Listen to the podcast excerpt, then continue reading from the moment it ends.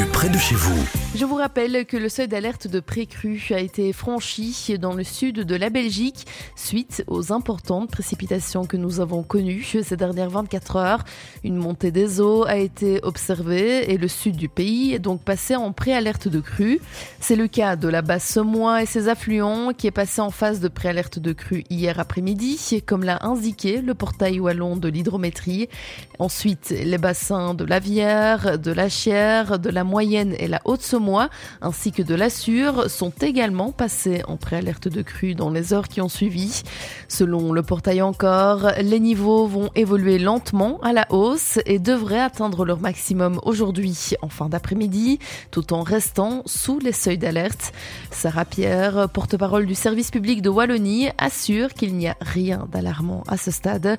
Pour l'instant, le reste du territoire wallon est considéré comme en phase normale. Judiciaire maintenant, euh, le bastonnière Jean-Marc Decker a été jugé dans le dossier d'escroquerie à la viande chevaline. Ce négociant de chevaux belge, qui compte d'ailleurs parmi les plus importants en Europe, a été condamné à 4 ans de prison, dont 2 avec sursis et une amende de 100 000 euros. Il lui est également interdit d'exercer toute activité en lien avec la filière équine pendant 5 années.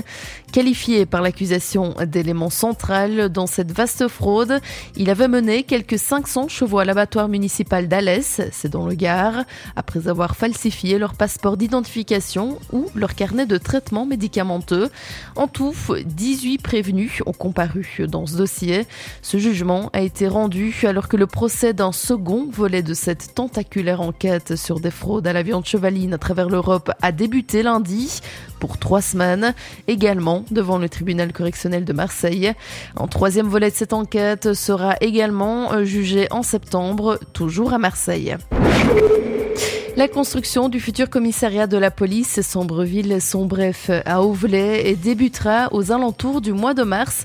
Les premiers coups de pelle lanceront la construction du commissariat de 4320 mètres carrés bruts répartis sur quatre niveaux euh, le long de la Sombre. 2023 marquera une année de renouveau pour la police locale de Sombreville et Sombref.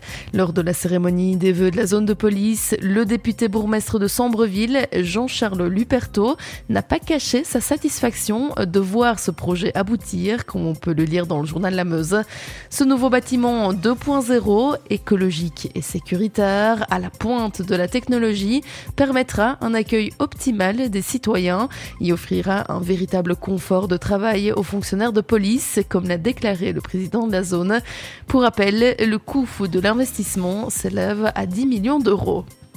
On termine avec la cinquième édition du salon Saveurs et Métiers qui revient à Namur Expo durant trois jours, du dimanche 15 au mardi 17 janvier. Le salon fait son retour à Namur après deux ans d'absence. L'événement est dédié aux métiers de bouche et aux professionnels du retail alimentaire. Il permettra aux acteurs du commerce alimentaire de découvrir les dernières tendances et solutions.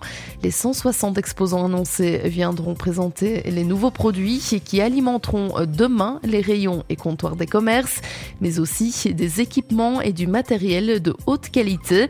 Une cinquantaine de producteurs et artisans wallons présenteront leurs produits au sein de l'espace Saveur de chez nous, organisé en collaboration avec l'agence wallonne pour la promotion d'une agriculture de qualité. Le salon Saveur et Métiers s'associe également avec le Forum pour proposer un Job Day le 16 janvier prochain. Toutes les infos, le programme et les inscriptions sont disponibles sur le site www.saveur au pluriel métier au pluriel aussi.be. L'information régionale en radio. C'est sur Must FM.